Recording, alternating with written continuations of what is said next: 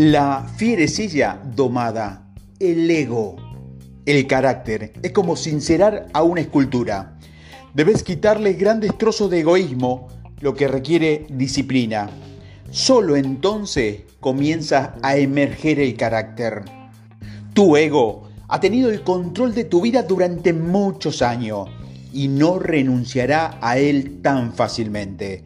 A continuación, encontrarás una serie de ejercicios que te van a ayudar a domar a esa bestia salvaje para que usted no tenga que continuar siendo su esclavo. Para los que no estén seguros de que el ego existe por sí solo y que tiene mente propia y que no siempre está bajo nuestro control, propongo el siguiente ejemplo. ¿Alguna vez tuvo en la cabeza una canción que se repetía una y otra vez sin que usted pudiera librarse de ella? A menudo, cuando me levantaba a la mañana, en mi mente tenía una canción que no dejaba de sonar. Al cabo de un tiempo, llegó a ser un fastidio.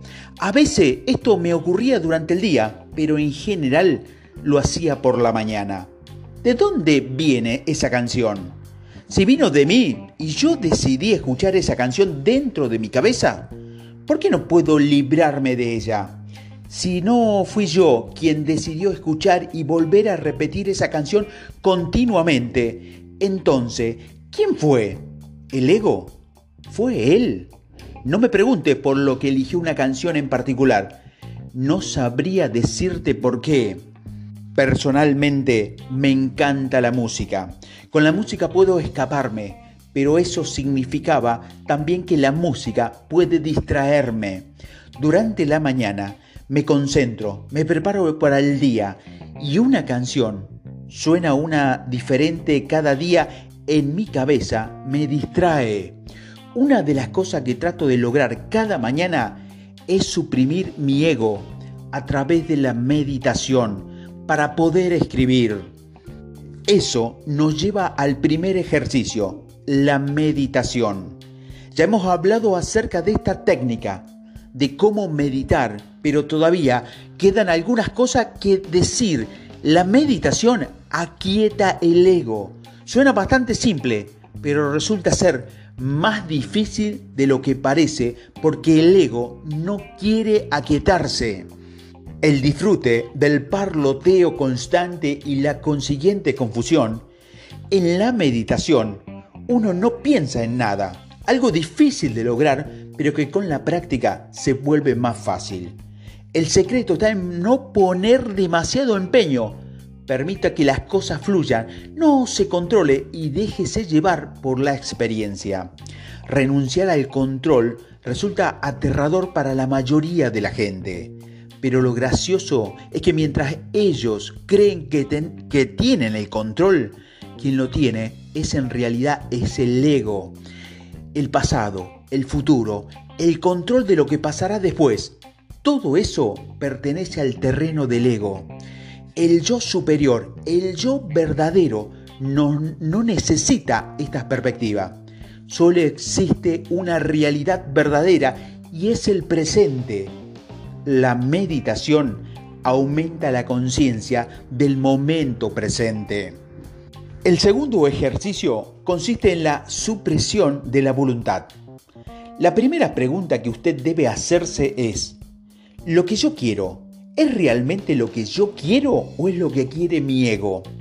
Si tiene que ver con quién piensa usted que debería ser, quién quiere ser usted o quién le gustaría ser, entonces es la voluntad del ego. Si usted es como la mayoría, descubrirá que mucha de lo que quiere pertenece al terreno del ego. Lo cierto es que usted ya es todo aquello que quiere ser. Usted es la perfección en acción. Así que, ¿qué podría querer? Lo único que usted realmente necesita es tomar conciencia de lo que ya existe. Trate de no controlar su vida por un día.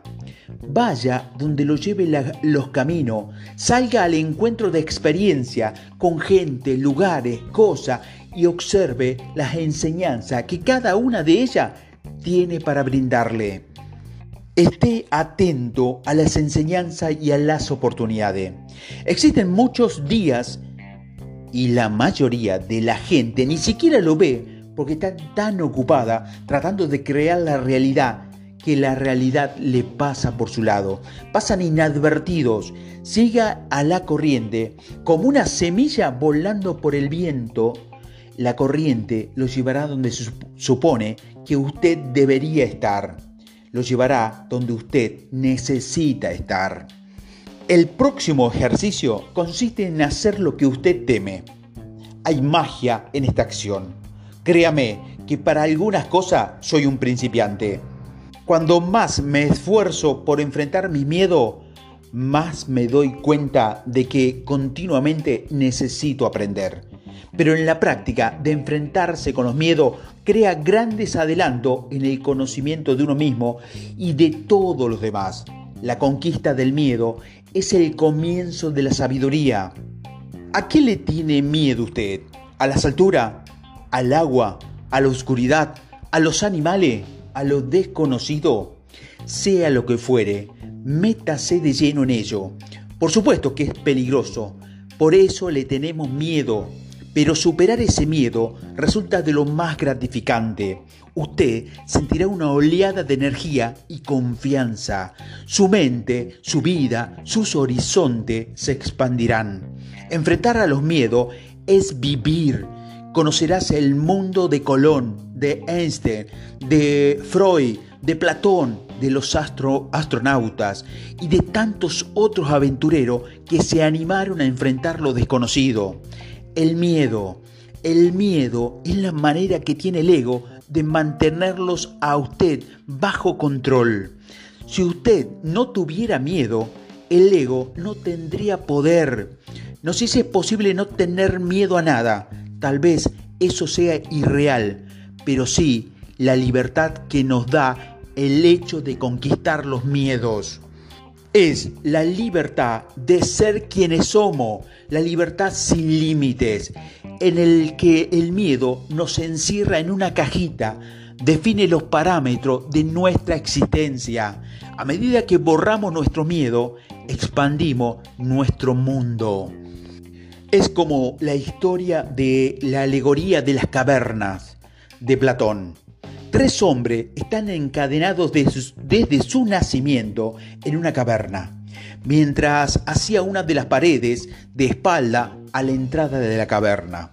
Estaban encadenados de la manera que tan solo podían ver hacia adelante. Cuando salía el sol, veían la luz en la pared. Por las noches, la pared estaba oscura.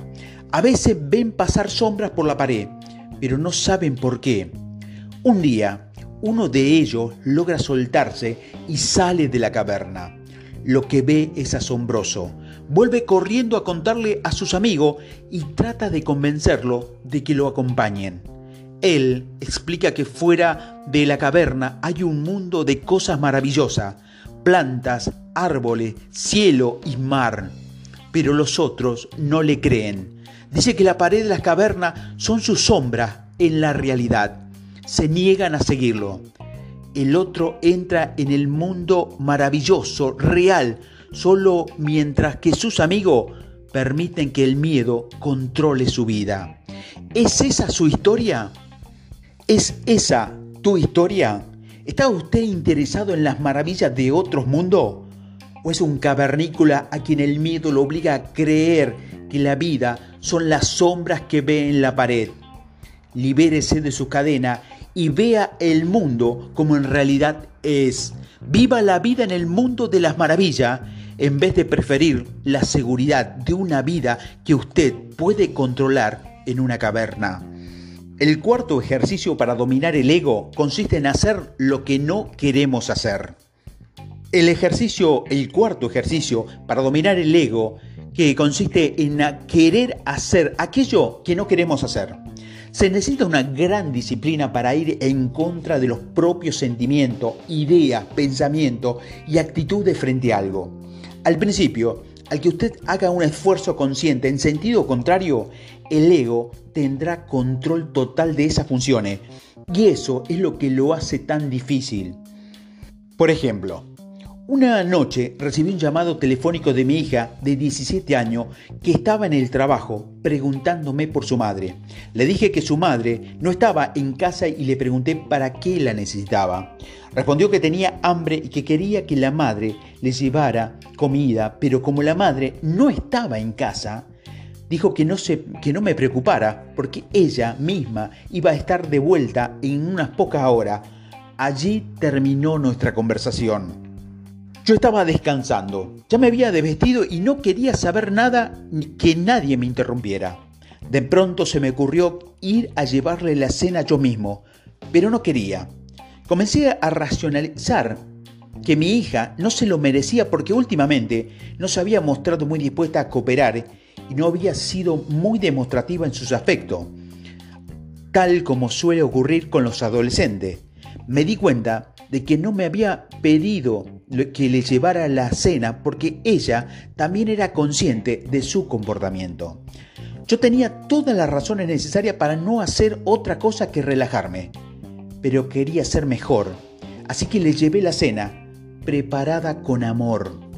La única recompensa que recibí por mi acción fue mi propio sentimiento de gratificación por haber superado el mezquindad, mi mezquindad de mi ego, lo cual me hacía una mejor persona. Caminaba más erguido, llevaba la frente un poco más alta y por un instante me sentí divino. Espero ansioso que llegue el día en que siempre me sienta de esa manera, que sea una forma de vida para mí y no un incidente específico. Al hacer algo que no era egoísta, subí un escalón más en la escalera hacia mi propio yo superior. ¿Y usted qué podría evitar hacer? Descubra aquello que ve en contra de cada una de las células de su cuerpo, a pesar de que interiormente usted sabe que tiene que hacerlo. Hágalo. Se, producirá un crecimiento inmediato y usted habrá dado un paso más en el dominio de su ego. El quinto es un ejercicio muy difícil y exigente. De hecho, la mayoría de las personas no puede hacerlo. Implica lograr pasividad ante las cosas que nos irritan.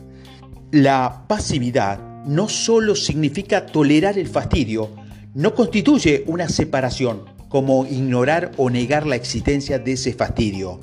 Es una especie de sumisión. El diccionario afirma que ser pasivo es ser objeto o no el sujeto de una acción.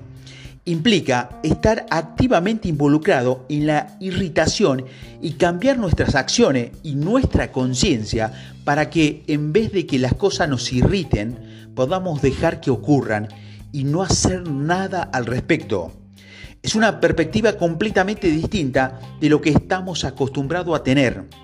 Lo ideal es que eso nos lleve a un estado de sobrecogimiento y asombro con respecto a lo que vemos. Para comenzar, usted debe identificar aquello que lo irrita. Como todos tenemos nuestras propias fuentes de irritación, insignificantes o no, usaremos mi ejemplo personal. Tres ejemplos que se me ocurren en este momento son de esperar en la cola de un supermercado, un embotellamiento de tránsito y las moscas, sí, las moscas.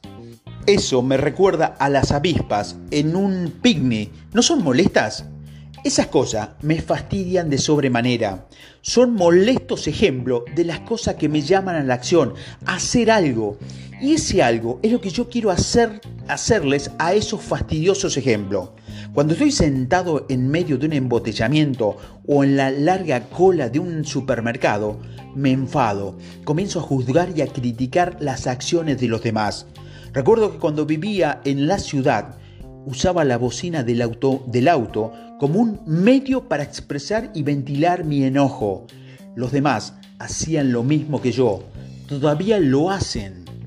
El secreto está en no dejarse atrapar por todo esto. Debe tomar distancia del hecho de ser el objeto del embotellamiento, de la larga cola en el supermercado y pase a ser un observador. Steven Wilden lo ve de una excelente manera. En este momento estamos estudiando el tránsito. Por un instante Siéntese allí y observe con recogimiento y asombro todas las personas y las cosas que ocurren a su alrededor. No juzgue, solo observe. Luego vuelva a insertarse en el medio de lo que está pasando y su experiencia cambiará. Hasta incluso puede comenzar a disfrutar la irritación y el caos. El comportamiento y el ambiente pasarán a ser sorprendentemente sorprendentes e incluso divertido. Haga la prueba. Una vez participando en un seminario para prepararnos para una caminata sobre el fuego, fuimos atacados por miles de moscas, que no solo eran molestas, sino que además nos distraían. Todo estábamos tan, eh, dando un manotazo, esquivando mosca y tratando de matarla. La situación era tan terrible que no podíamos concentrarnos en el seminario. Luego de unos 45 minutos de esa danza peculiar, decidí cambiar mi realidad, lo que no resultaba difícil de hacer, ya que la presente realidad no funcionaba. En vez de continuar siendo el sujeto de la acción, dando manotazos y palmadas al aire para ser el objeto de las moscas molestas, me alejé del cuadro y observé lo que estaba pasando. Noté algo peculiar. Las moscas no estaban picando. Comencé a preguntarme por qué insistían tanto en revolotear a nuestro alrededor. También noté que en general las moscas se posaban en la parte de nuestro cuerpo que no estaban cubierta con ropa. Decidí meterme dentro de la cabeza de la mosca y tratar de ver lo que ellas estaban pensando. Hasta que al fin de cuentas se me ocurrió, sal. Las moscas buscaban la sal de nuestra transpiración. Decidí ser magnanismo y dársela. Después de todo, la sal ya no me servía a mí para nada. Dejé que las moscas se pararan en mis piernas, ignoré los picazones, las cosquillas que me producía en, en su presencia. Les comuniqué mentalmente que podían quedarse y obtener toda la sal que querían, siempre y cuando no picaran. De pronto, las moscas se vieron atraídas hacia mí de a montones. Yo tenía pantalones cortos y estaba sentado con las piernas extendidas mientras escuchaba al disertante. Las moscas seguían viniendo, viniendo hasta que llegaron a un punto en el que se hizo muy evidente. La gente a mi alrededor miraba asombrada. Había moscas por todos lados, cubriéndome todas las piernas. Como estaba sentado adelante, el orador también vio lo que estaba pasando y en un momento paró de hablar y dijo, parece que les gustás, ¿no? Yo era una especie del señor de las moscas. Eso continuó durante casi una hora hasta que al final del seminario, y recuerdo que en dos momentos sentí que una mosca comenzaba a picarme. No bien yo decidí mentalmente no, dejaban de hacerlo. Les aseguro que mi experiencia en ese seminario fue completamente diferente de lo que el resto de la gente. También fue una experiencia diferente para muchos otros allí. Yo me convertí en una situación muy irritante, en una de las experiencias más asombrosas que una persona puede tener. Al principio puede causarte repulsión la imagen que se representa en tu mente cuando comienza a imaginar la situación. Pero créame que mi experiencia no fue en absoluto repulsiva. De hecho, la disfruté. Partí de la base de una situación irritante y repulsiva y logré convertirla en una experiencia más memorable y placentera de mi vida. Esa modificación de la realidad, ese cambio en la casualidad, es la madre de la invención. Al cambiar el factor, usted cambia el producto. Esa flexibilidad, esa pasividad, toma la realidad y la recrea. El proceso Usted primero es el objeto de la acción. A medida que comienza a responder, se convierte en el sujeto. Más tarde toma conciencia de sí mismo y se convierte nuevamente en el objeto por su misión al acontecimiento. Así, usted se aparta del modelo de reacción automática y crea una experiencia distinta de la que vive la mayoría de la gente. Usted sale del mundo de la respuesta condicionada, del ego, y entra en el mundo del ser superior, capaz de invertir la realidad. Pruébelo la próxima vez que se encuentre en medio de una situación irritante y vea cómo cambia su experiencia. Este último ejercicio resultará más fácil para algunos, pero más difícil para otros. Para algunos resultará más fácil porque es un ejercicio físico. Implica modificar su esquema habitual de vida. La mayoría de la gente adquiere un ritmo de existencia y puede pasar toda su vida sin modificar una sola cosa.